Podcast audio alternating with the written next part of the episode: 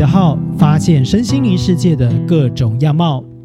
大家好，我是阿念。这集呢，要来跟大家聊聊的主题是关于二零二三年流年九宫飞星，我们可以如何来进行布局。那先前呢，对于九宫飞星与流年九宫飞星布局的一些知识，有做了一个简单的介绍。今天这集呢，就正式要来进入大家会有兴趣的主题，就是我们如何在二零二三年癸卯年，利用九宫飞星的这个工具来进行风水布局。那阿念采取的一个介绍方式，是以需求导向来做一个介绍，所以不会从一白到九紫一个宫位一个宫位来做说明。那阿念呢，把这些宫位呢跟我们的需求分成了五个主题来做一个分享。第一个主题呢，就是关于如何先化解九宫飞星流年的一个煞气。那第二个主题呢，就是讨论如何透过流年风水来提升我们的财运跟提升我们的事业运。第三个主题呢，就是针对如果家中有要考试的人，我们如何来提升我们的读书考试运。第四个主题就是针对如果我们想要求桃花，如何提升我们的桃花运，以及就是跟感情相关的一个运势的布局。那最后一个主题呢，就是针对如果有想要求子、求怀孕、好运的这样的一个朋友们，我们可以如何利用九宫飞星来进行布局。那针对这五个主题呢，我们还会根据细部的不同来做一个分享。只是呢，因为这样的内容真的是比较多一点。所以今天的这集只会介绍到前三个主题，那大家就好好的期待喽。不过在分享布局开始前呢，先再次做一个声明提醒。第一个就是呢，我们的九宫飞星它是属于调整风水能量的一个派别。那在风水当中呢，理气它只是一个环节而已，实物上呢也很难有十全十美的一个风水。而且呢，就算风水再好，如果没有我们搭配上，就是个人的努力，其实也是徒然的。所以呢，在做九宫飞星的一个风水布局的时候呢，有时候呢，真的不要太过度的执着，然后因为这样子的一个布风水的这个过程，让自己造成更大的困扰与烦恼，那阿念就会觉得这样子是有一点点的本末倒置。那如果你是真的很要很讲究这些风水的话，其实你应该是呢要去找一个你更值得信赖的一个风水老师，请他呢从啊我们的峦头跟理气完整的帮你去了解评估你整体的一个屋宅风水。就是如果你真的是要很讲求细节的话，应该是要这样子做，可能会是比较完善的。那第一个要提醒的就是，我们在这九宫内呢，原本就会有我们既有的摆设嘛，包含一些可能家具，甚至是家电。那你问这个东西对于就是我们的九宫飞星会不会有影响？一定是会有影响的。但是呢，因为这样的情境真的太多元了，那有时候呢，我们还要评估到这个可能不光是从呃九宫飞星的角度来看，你还要从峦头派的一个观点来看，所以它所影响的因素太多。所以在这个主题当中呢，我们会忽略掉就是既有摆设的这件事情，我们不会去探讨这一块。也跟大家先做一个说明。那最后要提醒的呢，就是流年九宫飞星它的一个布局的逻辑呢，基本上就是先评估九星它本身的一个吉凶特质，还有呢，就是它目前是属于当令或未来星，以及在星耀本身它的五行跟它到的宫位的五行之间的深刻关系，然后来判断这个星耀它在我们年度的一个状态是好还是不好。那哪些地方我们要做强化，哪些地方我们要做弱化？所以呢，我们会由这样去做一个开展。那当星耀的能量跟方位的能量对在一起的时候呢，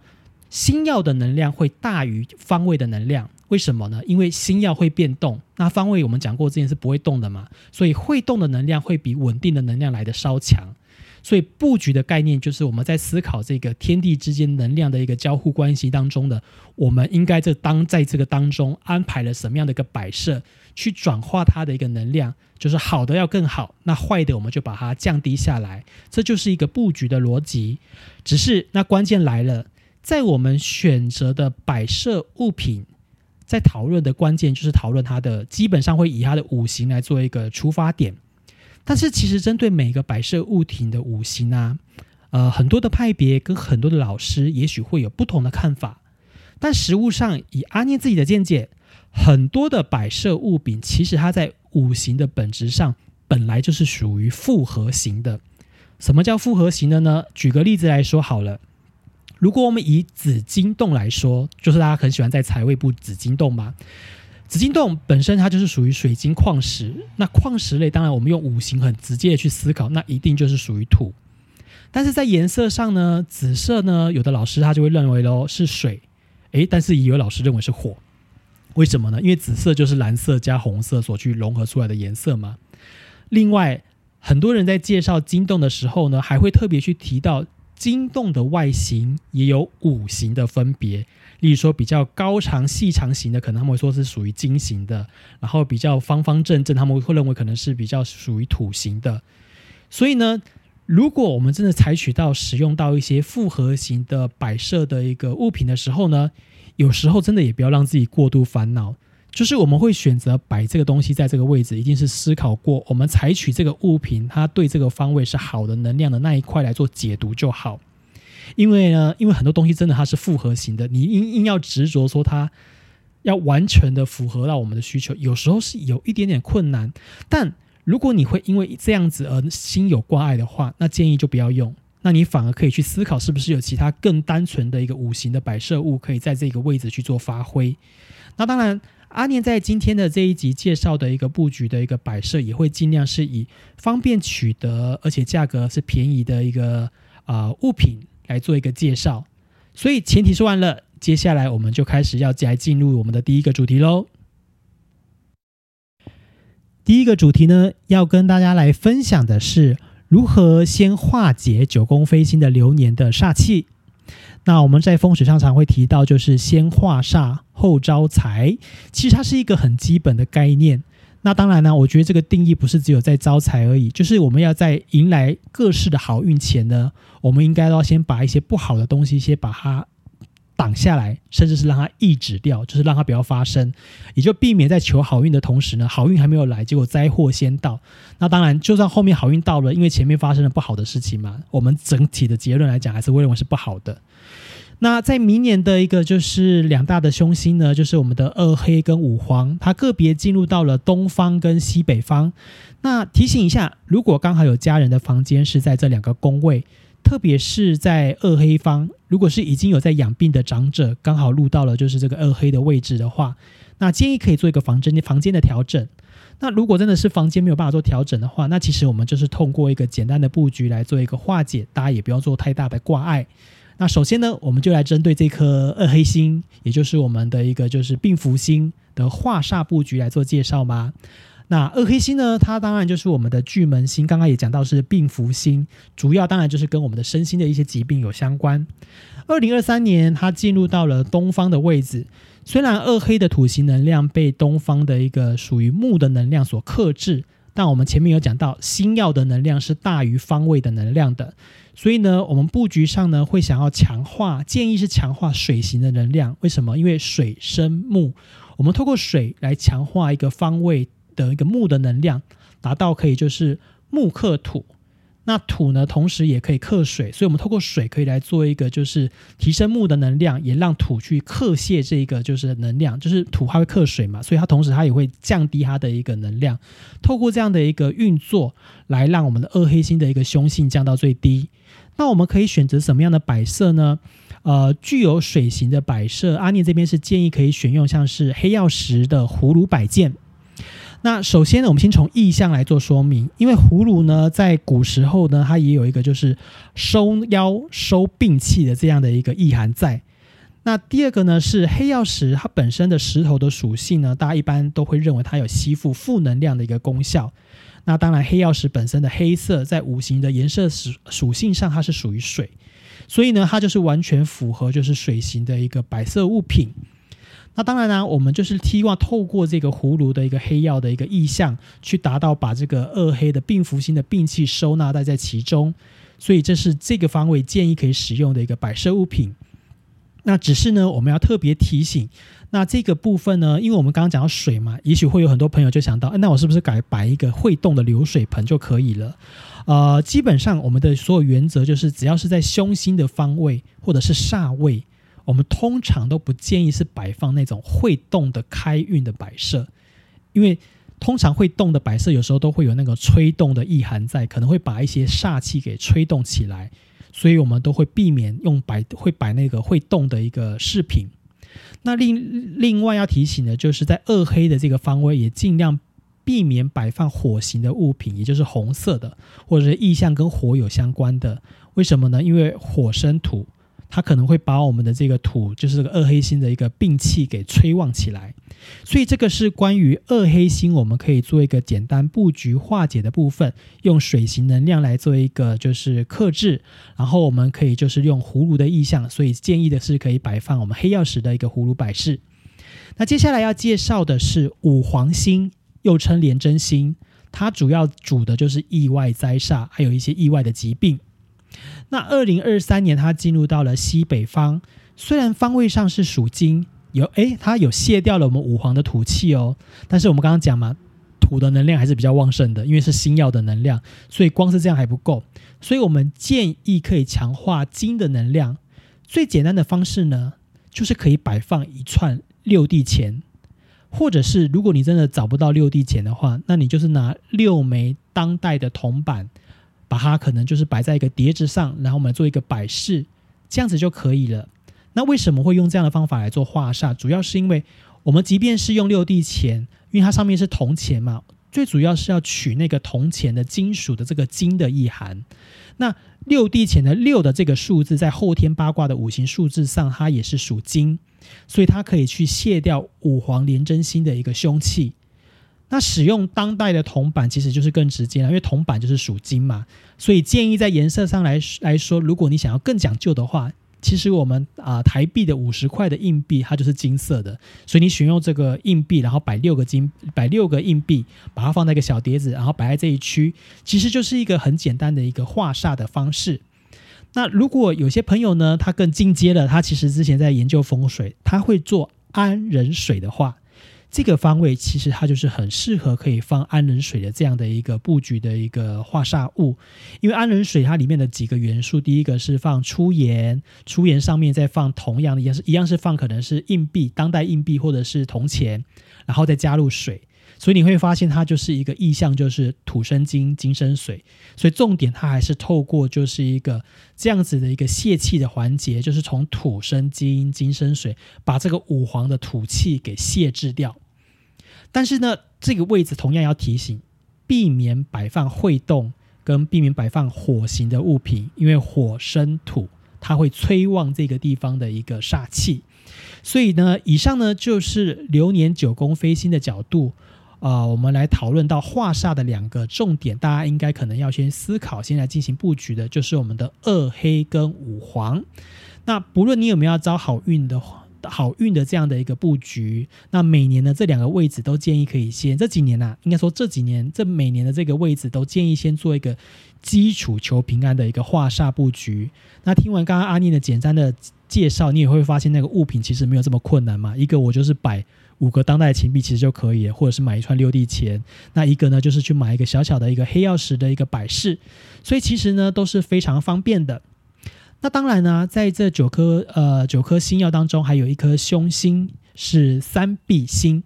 又称禄存星，它主官司是非。那今年它飞到了东南方，那刚好东南方又是属木。那它三碧星本身也属木，所以它形成了一个木木相生的一个能量局。那我们想象嘛，两棵大的树木长在很近的地方，它的枝叶彼此一定是摩擦的。所以呢，其实它真的是一个强化了一个是非冲突的一个意象。所以呢，在这个年度二零二三年度，很容易就是会产生一些人际摩擦的一个状况发生。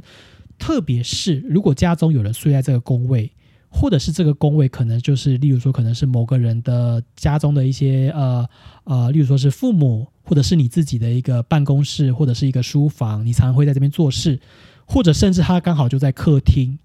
或者是呢你的工作跟就是呃需要跟沟通有关，但是你又睡在这个方位，所以我就会建议你可能在这个宫位可能要做一些简单的布局啊。当然还有你现在其实已经深陷就是官司的困扰。或者是你现在常常会被一些是非所干扰的话，其实，在东南方二零二三年东南方这边去做一个简单的布局，我觉得也是会有帮助的。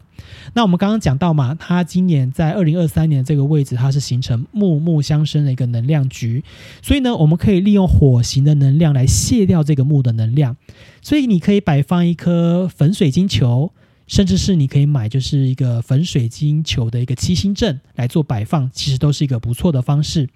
那为什么特别强调球？是因为我们知道圆形它象征的就是一个圆融圆满，我们希望就是透过一个圆满的方式、圆融的方式来化解这些不必要的冲突。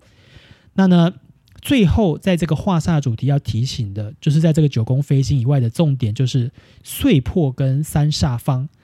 那这个方位呢，刚好在今年二零二三年进入到了西方。虽然西方今年二零二三年它进入的是六白吉星，也就是武曲星飞到这个宫位，但是我们有提到嘛，就是只要是不好的星或者不好的位置，基本上都是宜静不宜动。所以在这个方位在布局上的时候呢，也会同样建议不要用到会动的摆设，例如说流水盆就不适合。那以上就是我们针对画煞的第一个主题来跟大家做一个分享的内容。接下来的第二个主题要跟大家分享的就是如何透过九宫飞星的布局来帮助我们招财运跟提升事业运。在这九颗星耀当中呢，一六八被称为就是三大财星，那它们的颜色刚好也都是白色。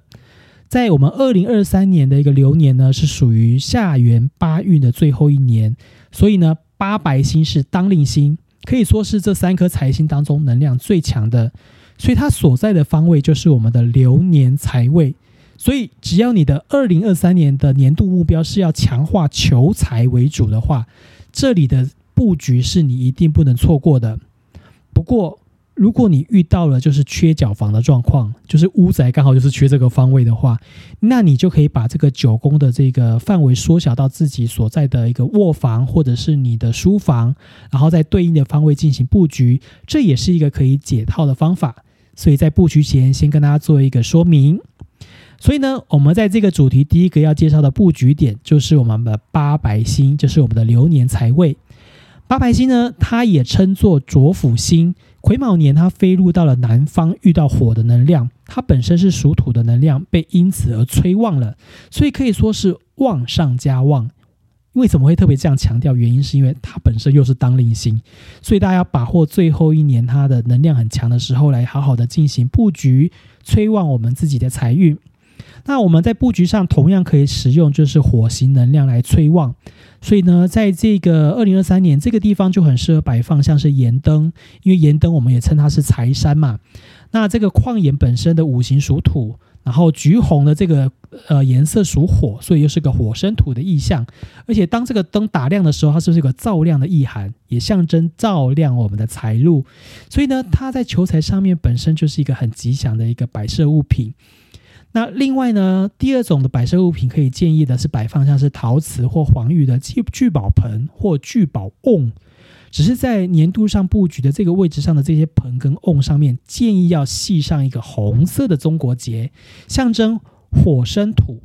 然后里面最后再摆上像是大家可能庙里面求来的一些钱母，或者是你摆放一些吉祥数字意涵的金额在里面，都可以透过这样子达到一个火生土、土生金，一个旺财运的一个意涵，这都是很棒的。所以呢，以上就是针对二零二三年你想要求财为主的朋友们，你可以在这个方位进行的布局内容，大家要好好的把握喽。那在介绍完流年的财位，也就是我们如何来提升我们整体的财运之后呢？其实呢，在影响我们的财运跟事业运背后，还有其他的一些辅助的运势也是很重要啊。第一个呢，就是像是我们的贵人运，那当然还有另外一个就是有关于我们赚钱的这个目光的这个精准度，还有我们的魄力跟我们的胆识。这其实都是会影响到我们的财运跟事业运，当然我们也可以透过布局的方式来帮我们做一个提升。所以接下来就会针对大家的工作性质，或者是针对大家可以评估自己的想要强化的辅助运势是哪一些，来决定是否要做布局。当然，你选择要全部也是可以的，就看大家自己的选择喽。下一个呢，要跟大家分享的布局是跟贵人运势有关的一个方位。如果你的工作性质是属于业务，也就是你的薪水主要是透过做业绩抽奖金而来的，而且这个业绩很多都是要靠很多的客人来跟你做一个消费获得。另外，或者是你你是做办公室的。就是业绩可能跟你的关系没有这么的直接，但是你有很大部分的时间需要对外沟通或者是跨部门沟通，所以呢，能不能有一个好的人员，甚至是有贵人帮你做中间人，会让你的工作更稳定。这件事情如果是重要的话，那在贵人运势呢，就是你应该要强化的一个布局。那这个强化贵人运的布局的方位呢，就是我们一白星贪狼星所在的位置。那他今年呢，就是来到了西南方。那贪狼星的五行属水，那今年刚好方位是土的能量，所以它被克制了。所以我们要催旺贵人运的话，一定要透过一个金型的能量做通关，就是让呃方位的土的能量透过金型能量的摆设变土生金，然后金再来生水，来强化我们吉星的力量。所以布局的建议的第一种呢，是我们可以摆放水种的八支开运竹。那建议可以用透明的容器，像是玻璃花瓶来种。那里面呢，要记得放入一点白水晶的碎石，象征金型的能量。那里面是用水种的开运竹嘛，所以就是水生木，金生水，水生木。那如果呢，你喜欢上面再绑上一些呃装饰品的话，建议可以绑上像是紫色的缎带或蝴蝶结来做装饰，因为紫色也有招贵气的一个意涵在。所以呢，透过这样一个金生水、水生木的意涵，可以帮我们把贪狼的能量补强以外，再把这个能量转化为我们贵人的能量。为什么要透过水生木呢？大家可能会比较好奇的是，应该是这一点，因为原本贪狼的心的能量是属水。因为我们在这个局想要求的是贵人，所以我们希望这个人际的能量能够帮助我们成长。所以这个画面就有点像是我拿水去灌溉植物，让植物往上成长。所以我们再多透过一个水生木的意象，象征把这个桃花的能量引引导引到，就是让我们能够帮助财运增长，或者是我们的一个贵人运增长的一个方面。然后，特别是开运组，它的意象又是一个节节高升，所以你可以象征它，就是把我们的财富或我们的升迁运，或我们的就是一些人际关系往好的面向去做一个提升跟拉升。这个是第一种布局的建议。那有些朋友呢，我知道他可能对于种植物这件事情，他其实是有一点点为难的，因为第一个他可能没有心力，第二个他可能是植物杀手。就是有一些朋友，阿妮也曾经有见过，就是他不管种什么，就算他很努力的照顾，怎么样照顾都还是会最后结，就是会造成植物就是枯萎。所以呢，如果你是属于比较偏向这样子性质的朋友呢，你可以采用我们第二种布局的建议。第二种的建议呢，就是可以使用扩香瓶。那扩香瓶呢，同样是要买一个就是玻呃透明的那个瓶装的一个瓶子。那里面装扩香精油，然后再放入白水晶的碎石，上面插上八支水植水竹枝，那同样可以达到金生水、水生木的意象。那特别呢，扩香瓶的香气呢，我们说香气就是财气嘛，那这个香气其实也代表是一个好名声，所以扩香就象征我们这个好名声可以向外扩展，让更多人注意到我们，而且大家都喜欢香气嘛，所以不止注意到我们，还喜欢上我们。借此获得一个好人缘，获得贵人相助，所以我们透过这样的意涵，其实也是可以帮助我们提升贵人运。那另外呢，这个精油的话，就会建议选味道上选择比较偏向是柑橘类，因为柑橘就像是一个果实嘛，就是象征有好结果。另外也可以使用像是桂花、薰衣草这些都是不错的，因为桂花代表贵人，那薰衣草的因为它的花的颜色是紫色。也同样代表贵人招贵的意思，而且呢，薰衣草它在西方也有除晦气的一个功能，所以它象征了可以挡小人招贵人的意涵，也是很棒的。啊，只是不建议摆放，就是像是玫瑰精油或是依兰依兰精油这类这一类的，因为这一类的花的这个香味的特质比较像是催动我们的感情运、桃花运，就真的是桃花运这件事情，所以建议还是就是以刚刚建议的这些香调香味为主。那为什么要选用透明瓶？就是不论是我们的呃水种的开运竹，或者是扩香瓶，主要是因为我们希望来的贵人是显而易见的，也就是所谓的名贵人。所以特别我们用玻璃的这个透明的意象来象征来的力量是直接对我们有帮助的，而不是那种暗暗的帮忙的那种，就是比较会有感呢。所以这就是阿妮为什么会建议选择透明瓶的原因。所以呢，以上就是我们针对如果你的工作性质会需要到跟人互动，那希望获得一个好人缘，透过人来帮助我们提升财运的话，那这个方位也就是我们一白星桃花星的这个位置，就是你非常适合进行以上布局的一个方位。那提供给各位参考喽。那接下来，如果你的工作性质是属于像是军警人员。外勤人员，所谓的外勤人员，就是他不一定是跟业绩奖金有关系，但是他就是要到处的跑，或者是他是我们想要强化的是，就是这个进财的动力，就是有的人他一直想要求财，可是就是想归想，那个动力不够，或者是在赚钱上常常会退步，就是那个破往前冲的魄力不够，形式上不够果决，或者是在投资上想要对于数字的变化或者是环境的洞察力要提升的话。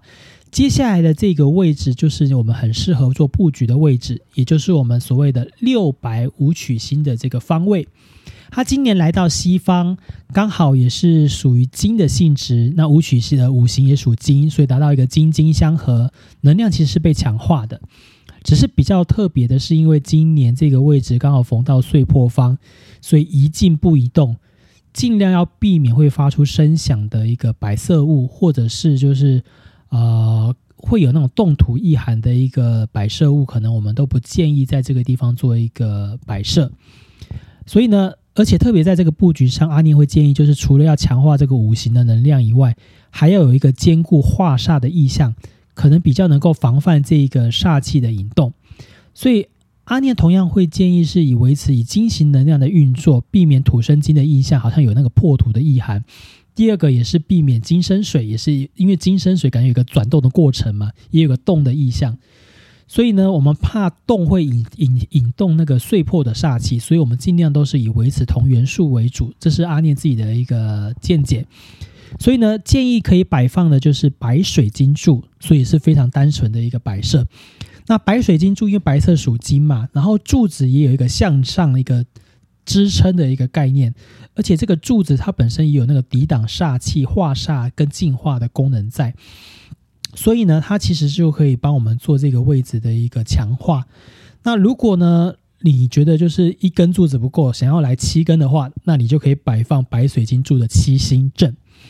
那这个七刚好也是象征金型的能量，所以它可以说是单支白水晶柱的加强版。就看你觉得你你对这个事情在乎的程度。如果你很担心，就是你很想要强化这个魄力，或者是你就是属于这方面的人员，想要提升这方面的升迁的好的运势的话，那你就可以做七星阵的布局。那只是呢，会建议在这些水晶柱下面可以压上五十元的硬币。当然，因为我们是在提升财富的能量嘛，所以也有象征招财的意涵。那这是对于就是如果你是武职人员，或者是想要强化赚钱的魄力，跟于对投资的洞察力的朋友们，你可以做以上的一个布局，那提供给各位做一个参考喽。那当然啊，有些人在求财运跟事业运上，倒不是说这个运势不好，它常常出现的反而是一些障碍，特别是人际上面的一些障碍，例如说卷入是非或被小人搞怪。所以，如果你是有遇到这样的问题，或者是你你喜欢的就是低调生活，就是你的工作希望低调，而且你的工作性质不需要跟太多人互动的话，也许在刚刚的那个贵人运的部分，你你就不会特别想要布。可是你因为想要安稳嘛，所以你不希望卷入这些是非跟这些小人的这些纠纷当中。那我反而会建议你应该回到画煞篇当中去强化三碧星的布布局，降低这些官司跟是非的影响。也许呢，可以帮助我们在财富上的一些运势能够好转，因为至少障碍先减少之后，你会对于就是你原本的好运才会更有感。因为有些人他不是财运或者是事业运不好，这两个运势其实都不错，他反而是会有一些障碍出现，让他觉得我好像这方面的运势不好。可是当这些障碍的运势被克制住之后呢，诶，就发现他原本的运势其实不错的。所以呢，这也是提供给各位做参考，就是如果你是想要就是。安静过日，平安过日，在工作上跟财运上想要平平顺顺的话，那这个是非的问题，你可以透过三比星的这个方位来做一个化解。那最后一个在财运上要探讨的主题，就是关于偏财运。其实，在财运上的组成，常见的分类大概会分为三种：一个叫做正财运，就是你主要工作进财的一个运势状况，也就可能会跟事业运啊来做一个连接；另外一个就是偏财运，简单来说，就是一个非主要工作以外的进财的一个运势啊好坏，像是你的副业，或者是。啊，你不是以投资为业，那你做的投资行为是否赚钱这件事情也是跟偏财有关。还有啊，包含一些博弈类的，像是买彩券，或者呢，跟我们消费的时候的时候会拿到统一发票嘛，这个统一发票中奖的这个中奖率，也都是属于偏财的范畴。那当然，在这个偏财的运当中，还有一个更进阶的，就是第三类，就是叫做横财运。它通常就是一个比较出乎意料的大笔金额进财的这样的一个运势，像是我们的乐透中头彩啊、发票中一千万之类的，这样都是属于这样的一个横财运。那在关于之前介绍的一白星跟六白星的方位，也许有些朋友也会发现说，诶，也有的老师会说这这些方位都是偏财运提升的一个方位。那阿妮也觉得是对的。只是回归到前面，大家会发现阿念在介绍不同的需求的时候，我们其实呢会针对不同的新的特质来去做一些强化。也就是说，这些星的确都跟刚刚讲的偏财星的定义定义来讲，其实是有符合的，就是非主要工作以外的进财嘛。只是他们的特质不一样。例如说，一白星它虽然是桃花星。但如果我们透过就是贵人运提升的一个布局，诶，也许我们贵人运提升了，诶，是不是就会有贵人跟我们讲说，诶，也许你可以透过去做什么样的事情呢，帮你去获得第二笔财富？那它不是你主要工作，它是你主要工作以外的，那是不是也是偏财运？是，依刚刚的定义来讲，它是。那另外一个还有就是六白五曲啊，我们刚刚讲说，如果我们想要提升我们投资的那个洞察力，那个眼光要精准，买什么就赚什么。哎，可是买什么赚什么？如果这不是我们主要的工作的话，我们透过投资的方法获得钱财，是不是又是偏财运？所以呢，像刚刚介绍的一白贪婪跟六白的舞曲，其实我们那边的运势提升之后，也会有偏财运的影响，只是它的那个偏财来的方法可能会不一样，因为跟星星的特质不同。但接下来我们要来介绍的最后一个跟偏财运的方位，特别就是指指偏财运，我们特别指的是。博弈投机类的偏财运，那也许会有人好奇啊，那博弈投机类投资难道不算吗？嗯，应该要这样子讲好了。投资呢，有很多人虽然他可能不见得功课会做齐全，但他至少还是会稍微去了解一下我做了什么。我做我，例如说我去买期货，或是我买股票，我还是会稍微去了解一下它的状况，我为什么去买。当然，你功课做的越多，表示说这方面你的洞察越清楚嘛，你买它会更有信心，更知道为什么它会赚。但是投机类跟博弈类，就有时候你就是跟他赌一个概念，就是我赌它会赚，就是其实你们有很多资讯去做参考，也就是凭一个赌的这种感觉去做的这样的一个啊决定。所以关键，接下来我们在介绍这颗星呢，它其实是吉凶参半，就是所谓的七赤破军星。因为它有一个特质，就是这种投机的心态，这种大破大立的心态，其实是一种一体两面的一个能量。就是你如果真的赌赢了，你当然就大赚；可是你如果赌输了，那当然就大赔嘛。所以他这颗心同时兼长了破财跟偏财，只是我们在这边的偏财讲的会是，就是比较偏向是投机跟博弈这方面的偏财的运势。所以简单来形容这颗星的话，阿宁可能会讲说，就是富贵险中求，或者是另外一句就是十赌九输，赌赢了赚大钱，赌输了大破财。为什么会用十赌九输呢？因为的确大部分在赌的状况来讲，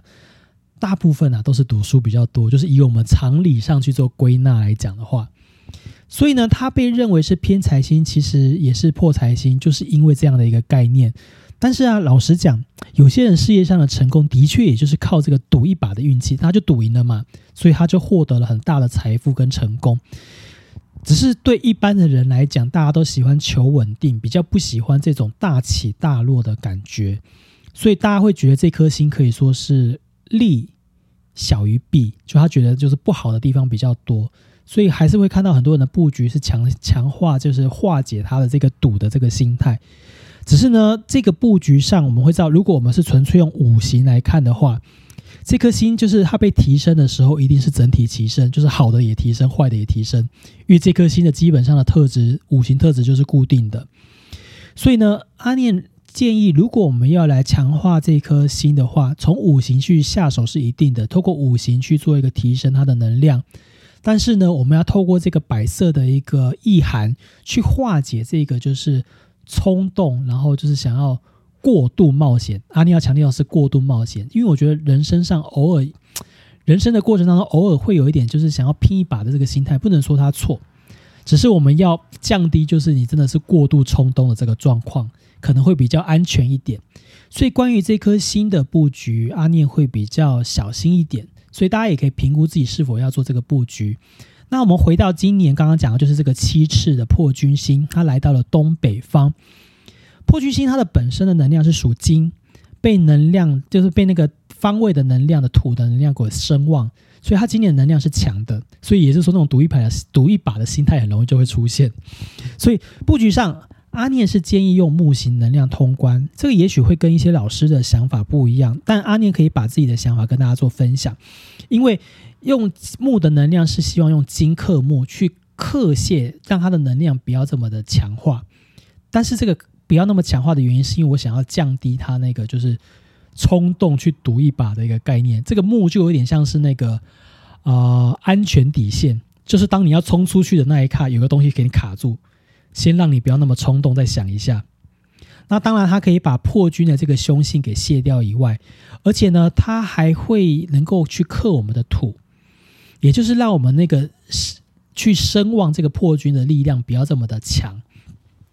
也就是说，我们降低那个比较不好的影响。当然，这样同样的确会影响到一些，就是可能就是哎，大家想要招偏财的这个能量，这一定会影响的，因为它现在有点被克泄了嘛。所以我们可以透过它的摆设的意涵去强化。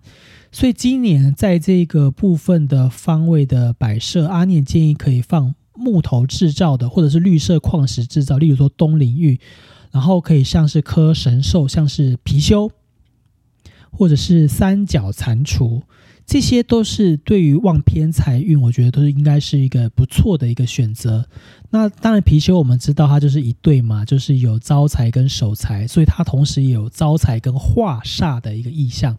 所以我觉得它可以帮我们挡掉那个就是过度冲动、目光不精准，然后可能压错宝的这种状况。但是呢，它又可以提升我们这个就是好，就是在赌的这个好运。那另外呢，三角蟾蜍，因为它本身的特质就是对于财运，因为它很喜欢吃，它也很喜欢吃钱财。那在民间信仰也认为它对招偏财的好运有特别的提升。包含像是乐透啊、投投机啊这方面的好运，它有提升，所以我们认为就是也许可以透过这样的方法去做一个，就是提升你的偏财运，但是又不要去强化那个赌的状况，造成破财的一个情境。所以这是阿念对于这个方位的布局的建议。至于不用水行通关的原因，是因为。水，我们有时候担心的就是它会可能跟感情有关，跟桃花有关。当我们这个新的特质是有赌一把的状况，我们变化成是水的时候，就是原本这个想要冲刺、想要赌一把破财的这个能量，转化到感情上面，就不可能会不小心会发生烂桃花了。担心这个问题，所以我才没有用水的能量做通关。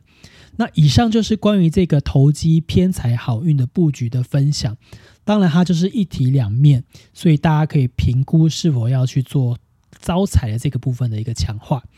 那以上就是关于这个第二个大主题最后一个分享的项目。接下来就要分享的是第三个主题，就是关于如何透过九宫飞星来提升我们读书跟考试的运势。这也是这一集的最后一个主题。那后面的两个有关于感情跟求子的部分，会再做一个下集的分享。那要提升读书运呢，也就是要找我们流年的文昌位。那今年的流年的文昌位，也就是我们的四律的文昌星，刚好是在中宫的位置。那中宫五行呢，基本上有两种派别，一个是认为没有属性，那有一种是认为是它的能量中宫是属土。所以我们从两个角度来看，如果它是无属性的话，那当然文昌星就正常发挥嘛，我们就强化文昌星就好了。那如果是遇到五行属土的这个能量来看的话，就是木克土，所以文昌的能量有被土给限制，所以我们呢，就如果要祈求考试跟啊读书的好运的话，会建议就是强化木的能量来做强化。那当然也会有人讲说，就是用水生木，然后这个水同样可以去让土来克，来把那个土的能量给克泄掉，这也是一个可以用的方式。只是呢，用水生木的这个意涵的话，要特别的注意的就是那个水的能量不能太多，就是那个摆放的比量比例不能太多，因为文昌星在三元九运的一个概念来说，其实文昌星它是属于退运星。退运星阿念之前有讲到，就是它的除了它原本的正向特质以外，它的负向特质其实也是会被展现的。虽然文昌它是吉星没有错，那它的负向特质是什么呢？就是烂桃花。所以呢，我们避免过多的水，就是怕去启动这个烂桃花的能量，反而会去吹动它的桃花，让它没有办法专心的念书。所以建议的摆设，阿念其实建议可以直接就是摆放绿色的矿石，像是东陵玉。或者是直接就是用木头雕制的一个摆设，那形象可我们可以选择像是文昌塔，或者是文昌笔的一个摆饰，或者是吊坠来做一个摆放。但是因为有些人家中的中宫的位置就是刚好可能就是一个移动的开放式的空间，那如果刚好有墙的话。其实它就可以直接就是挂上一个有竹子的意涵的一个画像，象征就是节节高升，或者可以去挂上像是魁星、踢斗图这些有吉祥啊、祈求功名的意涵的一个图像，包含像是像是那个独占鳌头啊，都是很好的。那如果真的要用水生木的意象的话，我们是建议可以就是买四支的开运竹，那四这个数字就是与四绿文昌去做一个相应。然后插入花瓶，然后这个花瓶里面的当然是用水蒸，去用水来种嘛，因为我们要水生木，但就不建议绑上红色的绳结，因为避免就是这个木又转为火。我们就是希望他乖乖的，就是往上发展，就是把好好的把这个功名的运势给催旺。所以呢，以上就是关于就是读书运跟考试运提升的一个建议，有两种一个布局方法，大家可以做一个参考。那。今天呢，以上就是我们分享九宫飞星布局的前半段。我们有针对化煞、招财、招事业运、读书运的布局做了一个简单的介绍，希望对大家有帮助。那至于招桃花，还有一些感情运势的布局跟求子运势的布局，我们就会在下一集再做一个介绍跟分享。以上呢，就是本次跟大家分享的内容。如果有想要回馈，或者是有想要听阿念分享其他的主题，都欢迎留言。也邀请大家按赞追踪阿念的 FB 粉丝团，掌握及时分享资讯。我是阿念，感谢大家的收听，我们下次空中再相会喽，拜拜。